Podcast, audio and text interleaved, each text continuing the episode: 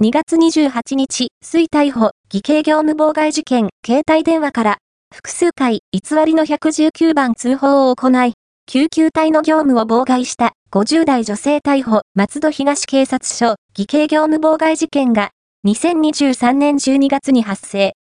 2024年2月28日に、50代女性逮捕となっています。千葉県松戸市松戸東警察署